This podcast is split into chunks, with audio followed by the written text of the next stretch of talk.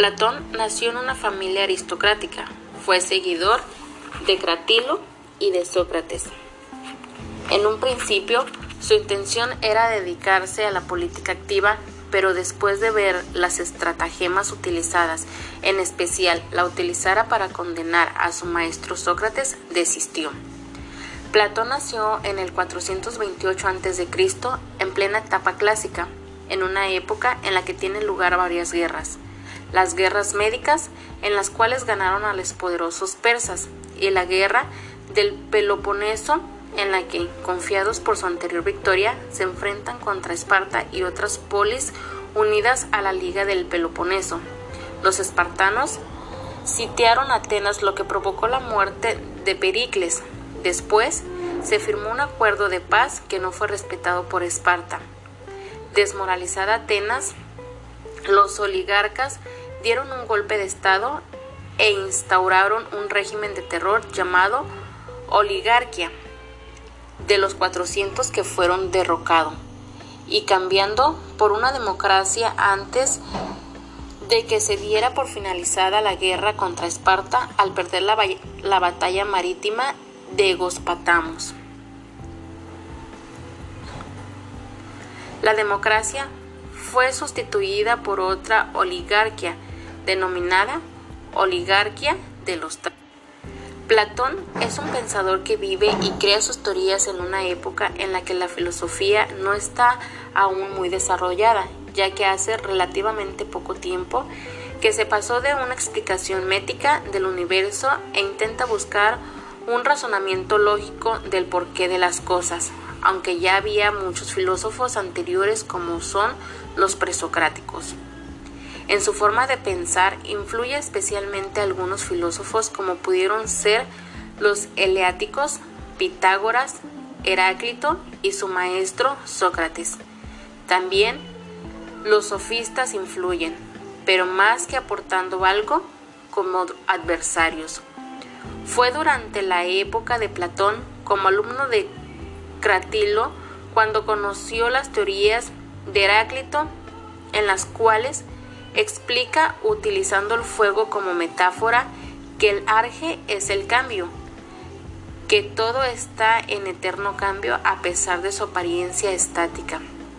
Esto nos lleva a la conclusión de que el conocimiento no puede ser nunca exacto y no tiene sentido, ya que una vez que conoces algo, al instante ya ha cambiado.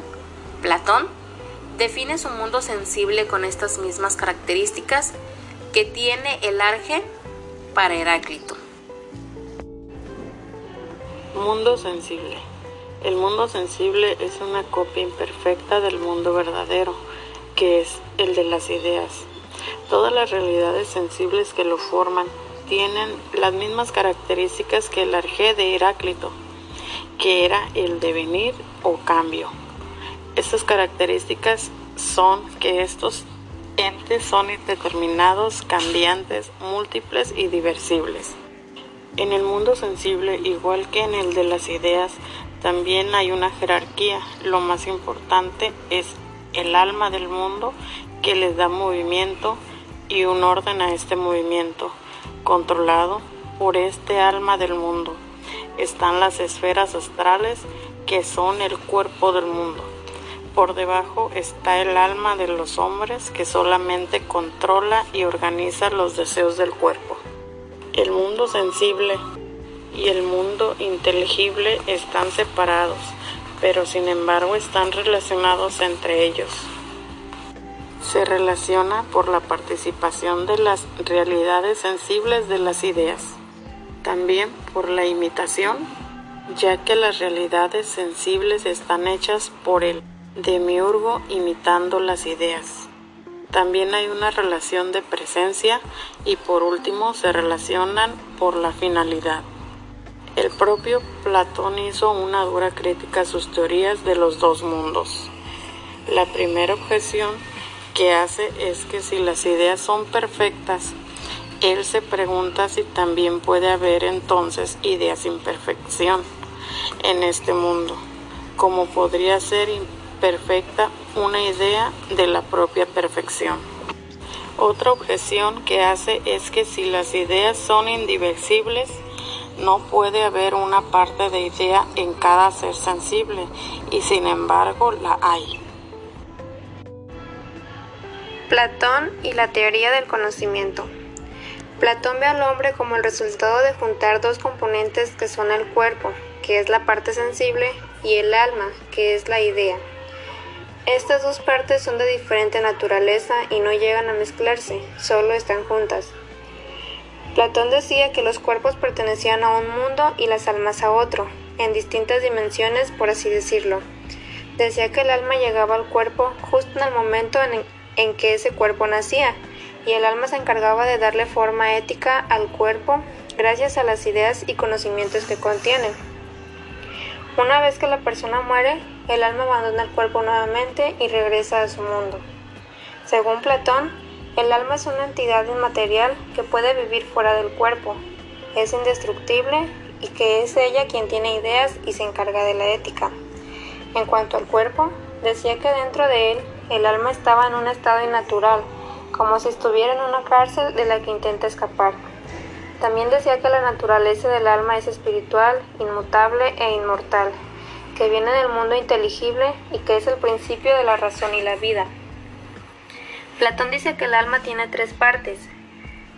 La parte apetitiva, que contiene deseos y necesidades, la parte irascible, que tiene valor y fortaleza, y la parte racional, que es prudente y sabia.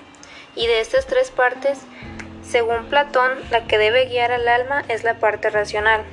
Por esta razón, él creía que no cualquiera puede ser gobernante, solo los que están guiados por la razón, porque si un gobernante está guiado por el alma irascible o la apetitiva, podría abusar de su poder y violentar a los pobladores.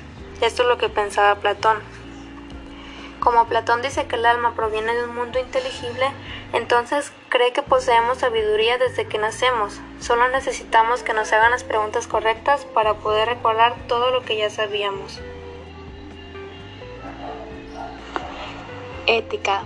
Platón vive en una época en que en la sociedad no hay unos valores que sean prioritarios como los que defendía Sócrates.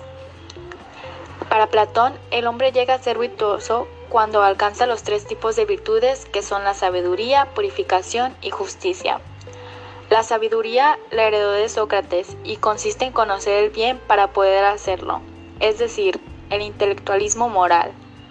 La purificación el alma, estando en el mundo de las ideas, siente un deseo por lo que deja de ser totalmente perfecta y por eso lo mandan al mundo sensible. Una vez en él, para poder regresar al mundo de las ideas, tiene que demostrar en este mundo que rechaza y controla los deseos. Este principio lo heredó de Pitágoras y de sus prácticas orfistas. La justicia.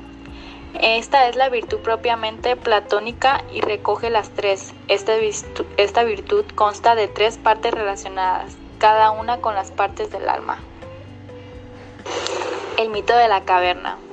En el mito de la caverna, Platón nos explica toda su teoría, su teoría metafísica, ética, política y teoría del conocimiento. Desde el punto de vista de su teoría del conocimiento, Platón describe a unos hombres que pasan toda su vida encadenados en una cueva y que solo pueden mirar la pared de enfrente, en la que se proyectan sombras de figuras. Para estos hombres, las sombras serían las realidades sensibles, la conjetura.